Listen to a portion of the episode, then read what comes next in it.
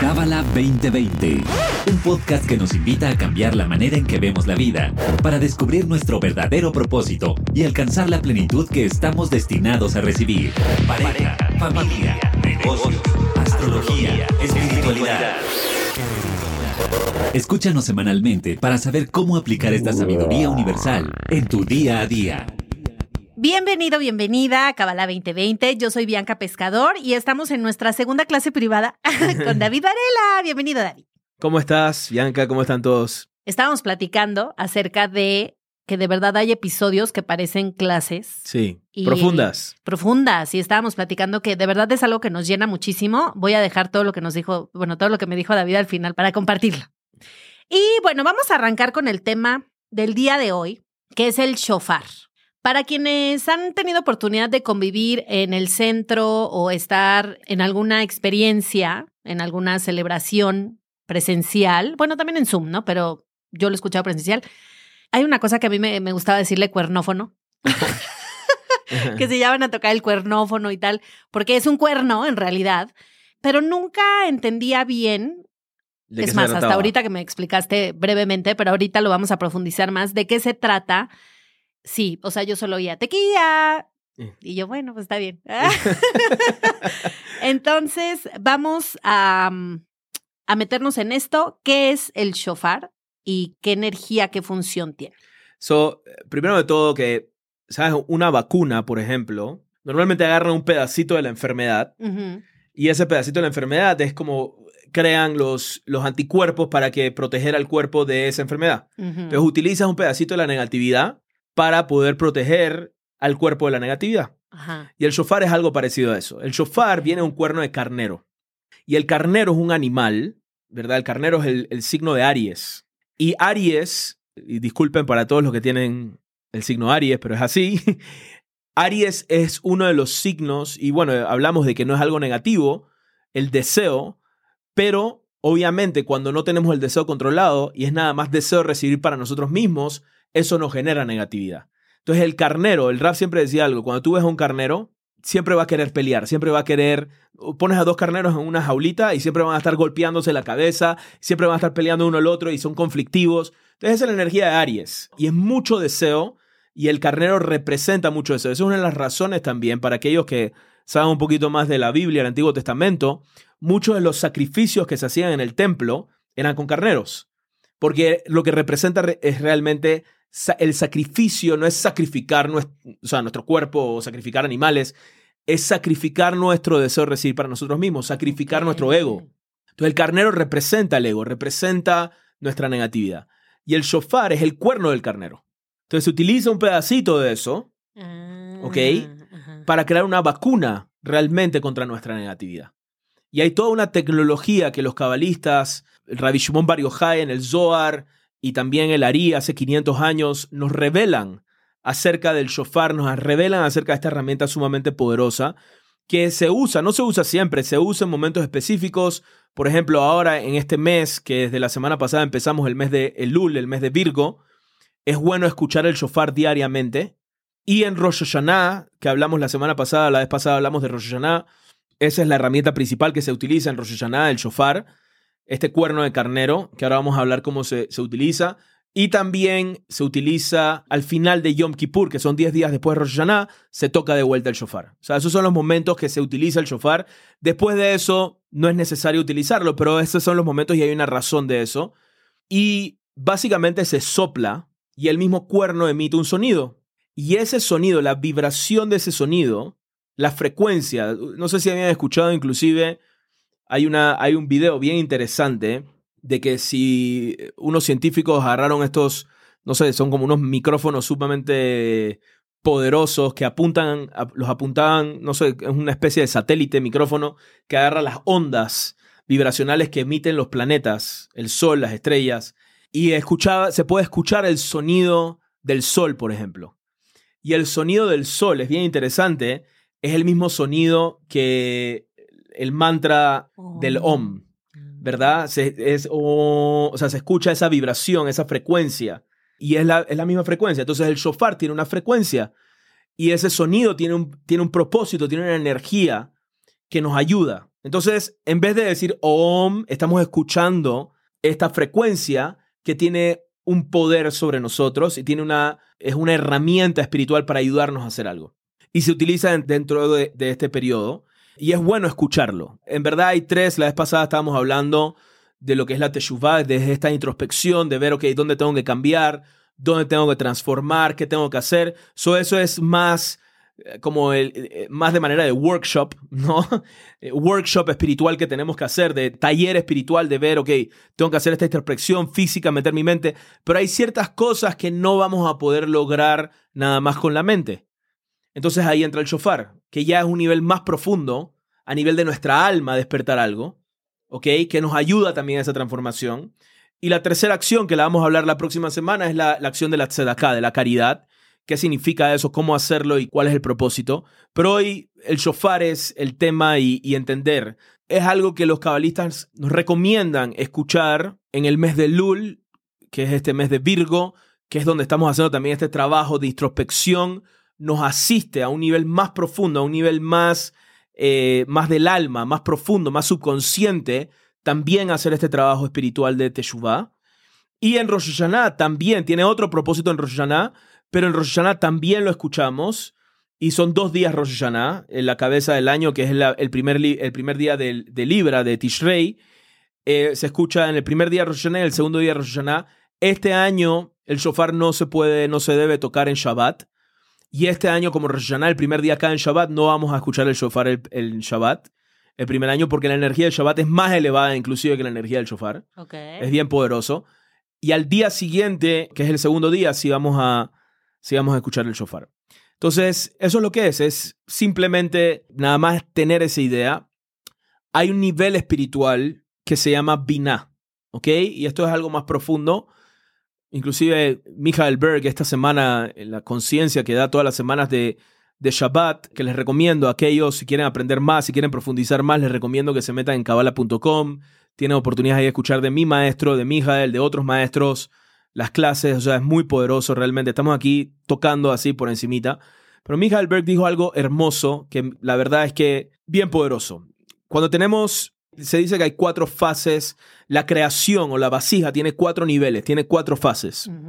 Están representadas por cuatro, se llaman sefirot o niveles de conciencia. La primera se llama Jochma, que significa sabiduría. La segunda se llama Binah, que significa entendimiento. La tercera se llama Zeirampin, que significa cara corta, literalmente. Y la cuarta se llama Malhut, que significa acción. Eh, perdón, significa reino. Y están representados por cuatro mundos espirituales. Jochma está eh, representado, está manifestado en el mundo, se llama el mundo de la emanación o Olam Atzilut. Esto ya es más profundo, pero es bien interesante entender esto. El siguiente mundo se llama Olam Bria o el mundo de la creación el siguiente mundo que es de Zerampin, ese es Binah, el mundo de la creación, el siguiente mundo que es Zerampin es Olam Yetzirah, el mundo de la formación, y el mundo físico, Malhut, que es el reino, está representado por el mundo de la acción, es donde sucede la acción. Entonces algo bien interesante dice, ¿cuál es la diferencia entre el primer mundo, que es Olam Atzilut, el mundo de la emanación, y los otros tres mundos, que es creación, formación y acción? En Binah ya hay un ya hay un aspecto de yo me estoy metiendo a entender algo y deseo crear algo. ¿Verdad? Por ejemplo, cuando tienes un proyecto en tu vida, quieres crear algo. Tienes una imaginación, es tu imaginación, es tus ideas, estás creando algo. ¿Verdad? Tienes qué deseas crear, cómo lo vas a crear. Después le das forma a eso. Mm. ¿Ok? Ese es el mundo de la formación. Y después actúas y lo manifiestas. Ese es el mundo de la acción. Pero en el mundo de la emanación no estás involucrada tú. En el mundo de la emanación es la luz del creador fluyendo sin ningún tipo de, de tú meterle tu cuchara, por decirlo así. es como la luz está entrando en ti y es esa, es ese primera insight, esa primera inspiración que ya después tú vas dándole forma en tu creación, en tu formación y en tu, en tu acción, ya tú metiste tu cuchara ahí. ¿Ok? so, el mundo de la emanación es el más puro de todos. Inclusive es tan puro que es, es casi estar inconsciente. ¿Ok? Porque ya cuando tú metes tu conciencia, ya cuando tú tienes una opinión de algo, ya no es eso. Ya tú metiste tu cuchara. O sea, tú, por ejemplo, ahora yo estoy explicando algo y la gente está entendiendo algo y ya ese entendimiento ya no es, ya se redujo, ya no es, ya no tiene esa, ese, ese lugar indiferenciado que puede, mm, puede crear diferentes formas de entenderlo de alguna manera, ¿no? Entonces ya ahí ya empieza nuestra individualidad. Ya empieza, ya es mi creación, ya es mi entendimiento, ya es eh, cómo yo formo esta idea, cómo yo manifiesto esta idea. Entonces ya es el yo, ya es el ego. Ego significa yo. En Kabbalah pasa eso, ¿no? Cuando empiezas a estudiar algo, tienes que entender que la, la que emanación, esta jochma es sabiduría. La sabiduría tiene infinitud maneras de tomar forma. Y cuando entra a nuestro cerebro es que ya empieza a tomar una forma específica. Mm. Y ese es el ego, que lo limita. Pero la luz es todo. El creador es todo. Está emanando de infinidad, infinidad de formas. Entonces el shofar realmente nos lleva a ese nivel de binah, ese nivel que está justo tocando, es la semilla ah. donde emana la luz, es la interacción donde emana la luz que es Binah. Y en verdad nos conecta con el deseo de mi, de mi primer yo.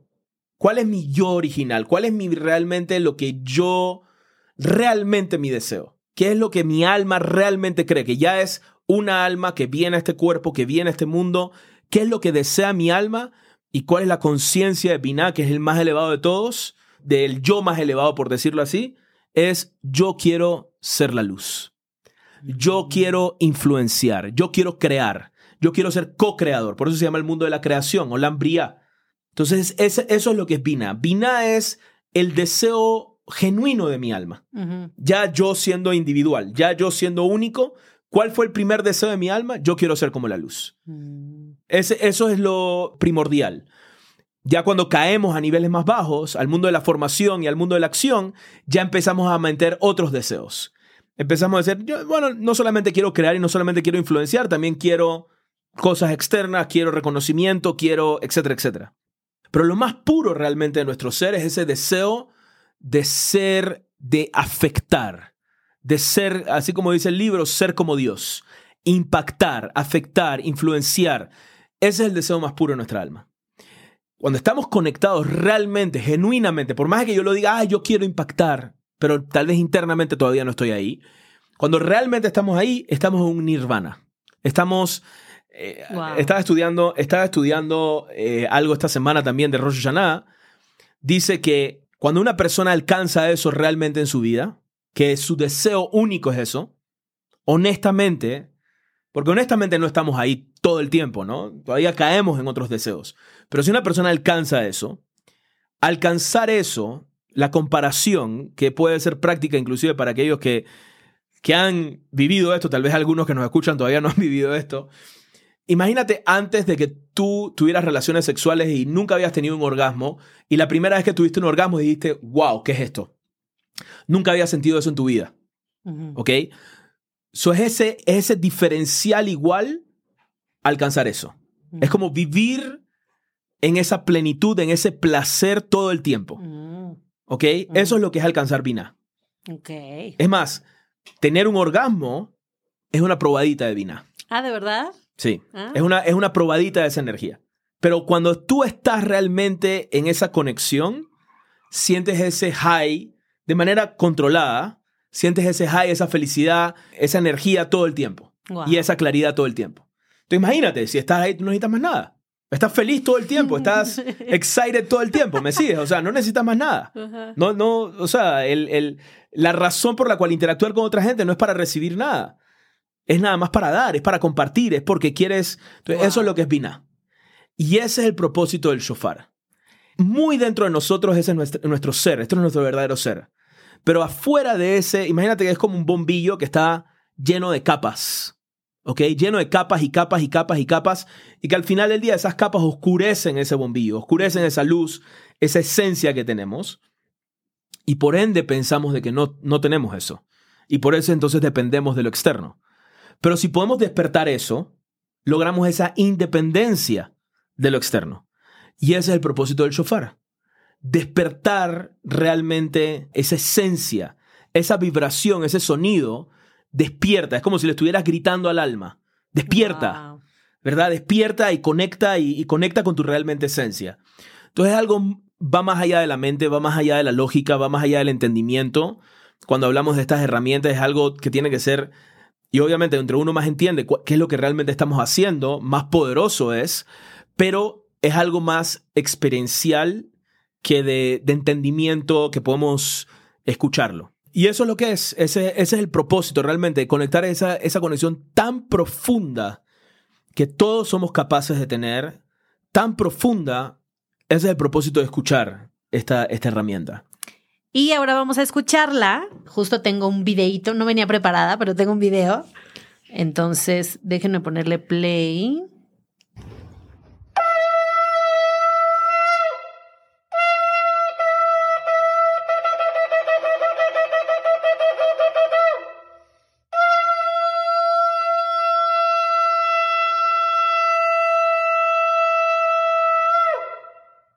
Yeah, así se oye.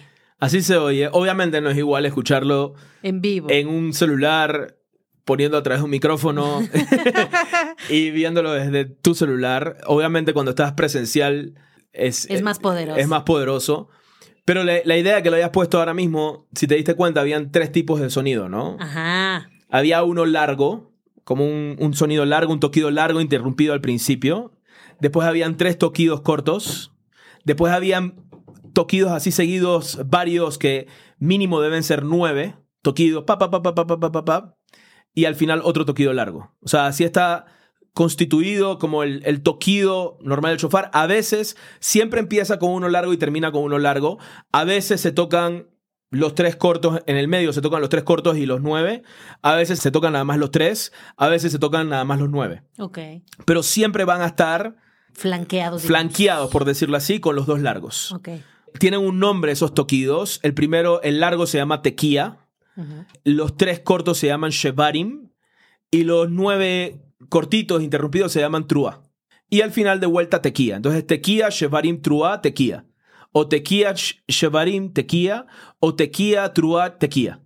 Siempre vamos a hacer como un sándwich como un emparedado, ¿no? Que eh, tenemos los, los que están interrumpidos en el medio, ese es el, el pavo y el, la lechuga y el tomate que le metemos en el medio, y el pan son los tequías, los que van, ¿no? Ensandwichando, encapsulando eso.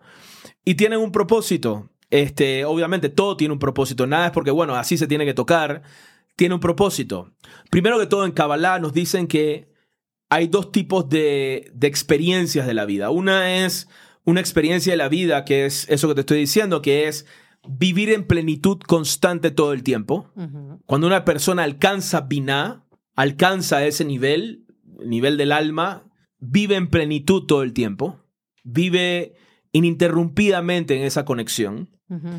Sin embargo, hay otra manera de vivir la vida, que es que como no estoy conectado con esa esencia mía, con esa energía mía, entonces dependo de lo externo. Dependo de que la gente me dé placer, dependo de que las personas, las situaciones, los eventos externos a mí me llenen. Y cuando eso sucede, experimentamos placer momentáneo. ¿Ok? Experimentamos plenitud momentánea y después experimentamos vacío, plenitud y después vacío. Se interrumpe la plenitud. Entonces, esa es la gran diferencia entre esas dos categorías de toquido. El tequía, que es uno largo, es placer ininterrumpido, no tiene interrupciones. Y el Shevarim y el Trua, que son esos que tienen interrupciones, ya sean tres toquidos interrumpidos dos veces o nueve toquidos interrumpidos ocho veces, representan esa experiencia de la vida donde la plenitud es se interrumpe. Donde a veces estoy feliz y a veces estoy triste. A veces estoy feliz, a veces estoy triste. Como una montaña rusa, ¿no? Altos y bajos, altos y bajos, altos y bajos. Entonces, eso es el tipo de toquío. Y lo que queremos hacer es, esa experiencia interrumpida está causada por nuestra negatividad. Mi oponente, mi satán, me dice, depende de lo externo. Y en el momento que yo agarro mi, deseo y lo pongo a lo externo, estoy destinado a vivir la vida de esa manera. Arriba, abajo, arriba, abajo, arriba, abajo, arriba, abajo, arriba, abajo. ¿Me explico? Estoy destinado, o sea, ese es así, es una ley espiritual. En un momento, es más, lo que estábamos hablando la vez pasada, que es Teshuvah. Teshuvah es cada vez que mi deseo no está puesto en no, quiero vivir mi vida plena todo el tiempo y quiero conectar. Eso es todo lo que deseo. Cuando mi deseo es otra cosa que eso, estoy destinado a vivir la vida cortada. Sí. La plenitud cortada. Y a veces es muchos años de corte. A veces no es nada más un corte de Ah. un momentito. A veces es, ¿hace cuánto tomaste plenitud real? Bueno, cuando estaba niña y ahora estoy en el corte. Wow. ¿Entiendes? Y Sí. entonces esa es, esa es la raíz, realmente. Esa es la raíz espiritualmente de nuestro caos y nuestro dolor y nuestro sufrimiento. Esa es la raíz. El trabajo, realmente, si cada uno de nosotros pudiéramos reenfocar eso y reenfocarnos realmente y aprender, y eso es lo que es Kabbalah, aprender realmente a cómo, por eso las personas cuando empiezan a estudiar Kabbalah y les decimos que el propósito de estudiar Kabbalah es, es remover el dolor y el sufrimiento. ¿Qué es el dolor y el sufrimiento? Ese corte, Ujú, ese espacio entre toquido Claro. ese espacio entre plenitud y plenitud. Hay momentos de plenitud, hay momentos de caos. Hay momentos de plenitud, momentos de caos. ¿Verdad? Sí. Esa es la tecnología. ¿Cómo me reenfoco mi deseo? ¿Cómo reenfoco ese deseo realmente a estar pleno todo el tiempo? Y es lo que estamos hablando antes, que lo vas a poner de blooper, pero es esa avaricia por la luz. Mm, Lo único que quiero es luz. Lo único que quiero es conectar con la luz. Y la, lo la eh, la- ¿Qué voy a hacer ahora? Voy a hacer una acción para conectar con la luz. Compartir con alguien, afectar a alguien, influenciar a alguien, crear afinidad. Eso es lo único que deseo. Quiero conectar y creo que... Y eso es lo que es Vina. Entonces, esta es nuestra verdadera esencia. Eso es lo que queremos reconectar. Ese es el propósito realmente de Rosh Hashanah. Reconectar de vuelta con esa esencia. Reconectar de vuelta con esa, con esa energía. ¿Me sigues? Sí. ¿Ok? Sí. Es que tengo, fíjate, me acordé de algo. O sea, eh, alguna vez salí con un cuate y, y en una reunión, o sea, era su cumpleaños, estaba con amigos y tal, y este, y estaban las dos hijas, ¿no? De, de él. Y entonces yo siento que él, como para darle paz a las, a las niñas, este, les dijo, no se preocupen, no me voy a casar. Porque que las niñas pensabas que las niñas como que se querían casar. ¿O sí, no, no las entendí? niñas a lo mejor creían como de mi papá se va a casar con la nueva novia Ah, o ya, algo ya, así, ya, ¿no? Entendí, entendí. O sea, las, las hijas de él. Ajá, El papá les dijo, no te preocupes, no me voy a casar con ella. ajá. Ok, ok. Entonces, siguiente escena, yo que casi no me hago historias, o sea, como que dirías tú, o sea, estar contenta de estar en la fiesta del cumpleaños, conociendo a las hijas, me fui al otro lado de nunca se va a casar, o sea, ¿qué hago aquí? Me debería de ir a mi casa. Este, toda esta relación pues no tiene sentido porque pues el objetivo de una relación es casarse y luego dije, ¿en, en qué planeta? ¿No? O sea, como que también... Y entonces me súper desconecté y entonces ya ahora, y en lugar de estar contenta, estaba triste. y ya me fui a mi casa y, y yo pensaba eso, como de por qué me... O sea, siento como que el deseo del 1% es la boda, el anillo, que todo el mundo vea que sí me quieren, este, que sí soy reconocida, aceptada, amada y lo que sea. Y siento que, o sea, como que yo decía, neta, sí me quiero casar. Y decía, pues ni me quiero casar. O sea, ¿Por qué hago tanto big deal? O sea, pero era el hecho de que él le hubiera dicho a las hijas delante de todos los amigos que no se preocupen, no me voy a casar. O sea, se me hizo, se me hizo humillante. Claro. Se me hizo doloroso. Bueno, casi me voy al baño y se me salían las lágrimas, ya sabes. Entonces yo me veía al espejo yo no llores, Bianca, ahorita no llores. Y luego me fui a mi casa. Y analizaste y te diste cuenta que no te querías casar. Exacto. O sea, que la boda me da flojera. Que Pero ¿qué bien- fue lo que Ponte a pensar un momentito. ¿Qué fue, basado en lo que estábamos hablando, qué fue lo que te causó dolor realmente? ¿Que te hayan dicho eso? ¿O que deseabas ese reconocimiento y esa aceptación de todo el mundo de que estabas casada? Es que yo- eso es lo que no- deseo, ¿cierto? Exacto. Si tú, si tú dices, ok, ese deseo de que todo el mundo vea que Bianca se casó, ¿verdad? Que Ajá. todo el mundo vea esto, si yo no lo tuviera, no tuviera dolor. Ajá. Exacto. Y yo me hago Y- terapias de que ya no lo tengo, pero sí lo tengo. Claro. O sea, ese, ese es el punto. Es algo muy profundo. ¿no? Es, a veces nos engañamos mentalmente, pero si algo te duele, es una bendición porque te dicen, no, todavía lo tengo. Yo pensaba que no lo tenía, pero todavía está ahí. Y tengo que seguir trabajando y tengo que, tengo que llegar realmente a ese lugar. ¿Cuándo sabes que terminaste? Cuando te pasa eso, Y te Y estás feliz. Ajá. es, en- en- no hay una interrupción. No hay una interrupción. Está, ¿Sabes qué? Entonces, ahora, ¿qué significa? ¿Que, ¿Que no nos tenemos que casar? ¿Que no deberíamos casarnos? No necesariamente. O sea, no es, no es, no estamos diciendo que casarte es bueno o malo. Lo, lo que estamos diciendo es, si tú vas a hacer esa acción, ese compromiso, y lo mismo, ¿no? Tener dinero, tener una empresa, tener trabajo, todo, cualquier compromiso, porque tú esperas que eso te llene de alguna manera, ya sea por reconocimiento social, ya sea por no quedarte sola, ya sea por lo que sea que sea externo, está garantizado que vas a vivir caos.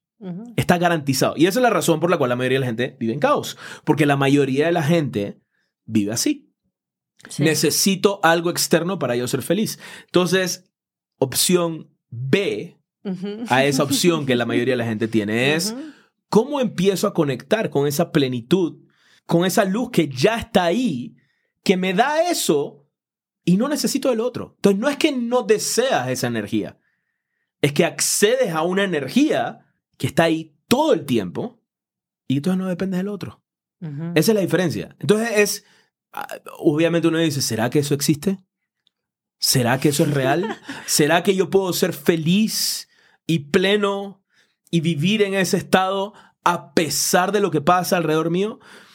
Eso nadie te lo, o sea, nadie te, nadie, esa, es lo que siempre decimos en Kabbalah, ¿no? Eh, la Kabbalah es experimentarlo. Tú no puedes, yo no te puedo con mis palabras convencer a eso, nunca, nunca. O sea, por más que ustedes escuchen esto que yo les estoy diciendo, no espero convencerlos porque no, o sea, no, nada más el, nada más el hecho de escucharme no los va a convencer.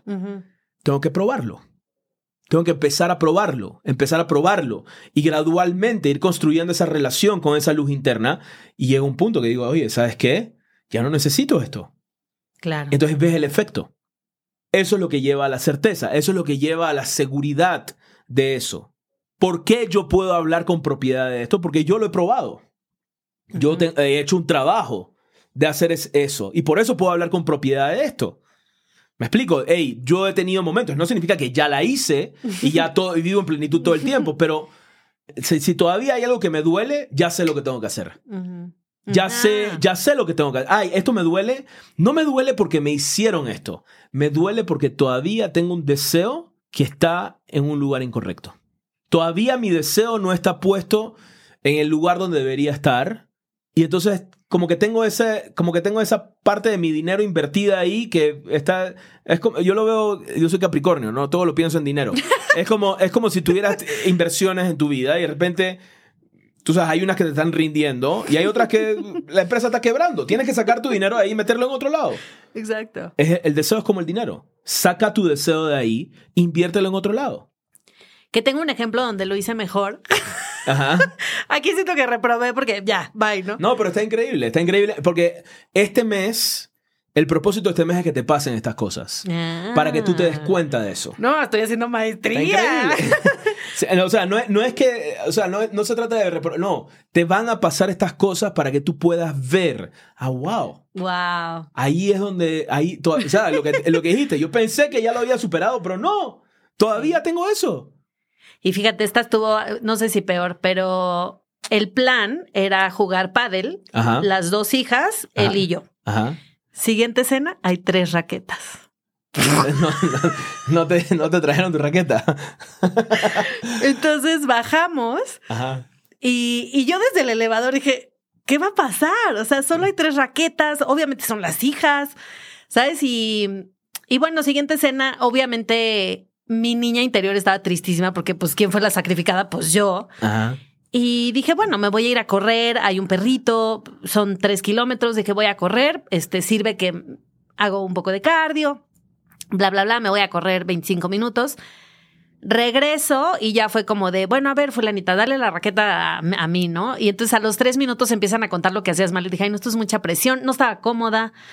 Eh, dije, no, me voy a ir a volver a correr, ¿no? Y, y entonces él, no, no, no, yo me salgo, no, no, no, ya. O sea, yo me, o sea, como que ahí dije, la berrinchuda y sus cuates, ¿no? Pero bueno, me voy a correr. Y todo lo que pensé en los primeros 10 minutos de la carrera fue, nunca vas a ser la número uno porque ya tiene hijas. ¿Qué haces aquí? Esta relación no tiene caso porque nunca vas a tener ese lugar de la mamá de ellas porque no lo eres. Y esa va a ser tu vida, o sea, de sacrificarte todo el tiempo y tal. Y, o sea, era un sufrir que yo así corriendo y llorando y yo... ¡ah! Y luego dije, sí necesito ser la prioridad de este cuate, o sea, el número uno. No puedo ser yo mi prioridad. Exacto. yo ser yo mi prioridad y qué padre que estoy corriendo y qué padre que estoy con el perro y qué padre que tengo esa capacidad de, de salirme de ahí. Pues sí, o sea, sí lloré, la neta. Pero ahí siento que lo hice mejor y como que regresé y, me dijo, ya se te pasó el berrinche y le dije, ya. y, y ya, fuimos a comer, padrísimo. O sea, siento que lo hice mucho mejor. Increíble. Y, hasta la hija Pero eso, grande... eso es el trabajo espiritual, Bianca. Sí. O sea, ese es el trabajo espiritual. El trabajo espiritual no es... El, trabajo espiritual es ese, ese cambio espérate, ¿deseo realmente la aprobación y la necesidad y que esta persona sea, el, tú sabes, la Coca-Cola del desierto de mi vida? ¿O quiero conectar con quién soy realmente? Y estar feliz por quién soy realmente. Entonces, las interacciones desde ese lugar que tú estás llena y empiezas a construir esa relación contigo misma y con tu luz, cuando, cuando vas a interactuar con la persona, no es qué me va a dar ahora, es qué tengo para darle. Exacto. ¿Entiendes? Sí. Y eso es lo que te hace atractiva. Eso es lo que te hace atractiva. Lo que te hace atractiva es cuando tú eres una persona llena de luz que tienes algo para dar incondicionalmente, porque eso te hace, te da plenitud. es, esa es la parte que, obviamente, en las relaciones, en el trabajo, porque atractivo no digo nada más atractivo de belleza, atractivo de, de energía. De, energía. Ajá. Hay gente con la que quieres estar y hay gente con la que no quieres estar. Exacto. Hay gente que, que dice, wow, quiero estar, quiero pasar tiempo con esta persona. persona no, too much, me chupa energía. Pero es por eso. Mm. Es porque el deseo de la persona es todo y todos tenemos eso.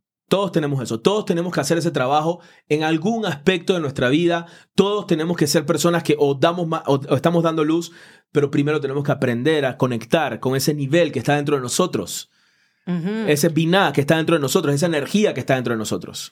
Ahí yo podría decir que ahí fue donde cambié, o sea, ahí, ahí siento que yo hice el shift de sí necesito ser, porque además él muy lindo, ¿no? Él, no, no, juega tú, juega tú. O sea, además dije, ahí estaba, o sea, sí, sí, o sea, además sí lo estaba haciendo, pero como que es la película que yo quiera ver, que yo me quiera crear.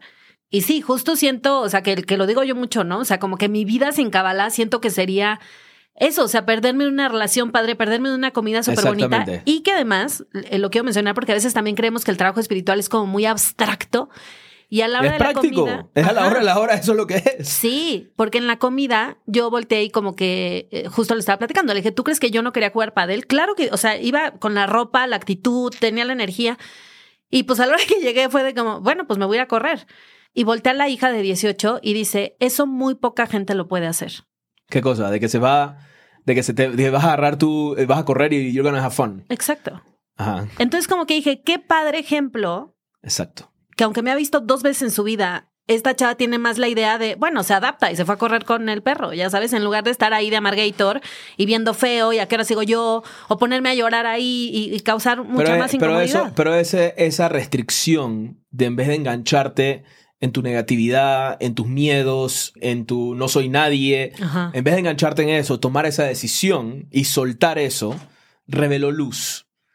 Y lo, lo que impacta no es, esto es, un, esto, es, esto es un mensaje, lo que va a impactar a otras personas no es lo que tú le digas a la persona. Es esa luz que revelaste en ese momento que dijo, wow. Esa niña de 18 años dijo, yo quiero ser, yo quiero ser así también.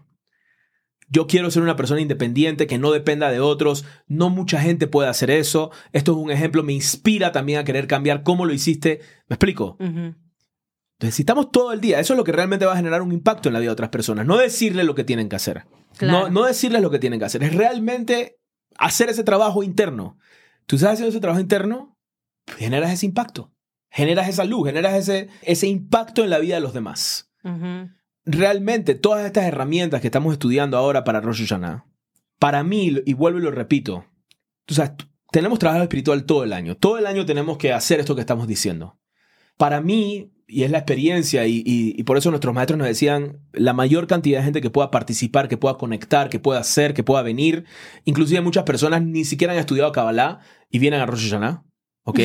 Y tal vez no entienden ni el papa lo que está pasando. Bueno, como yo, Teichua y qué. Exacto, pero esa energía, yo me acuerdo, y te lo dije la vez pasada, la, la primera vez que yo fui a Rosh Hashanah, sentí, wow, eh, me siento en casa como que mi alma, literalmente, y hasta me ganas de llorar, sentí que por vida mi alma estaba perdida.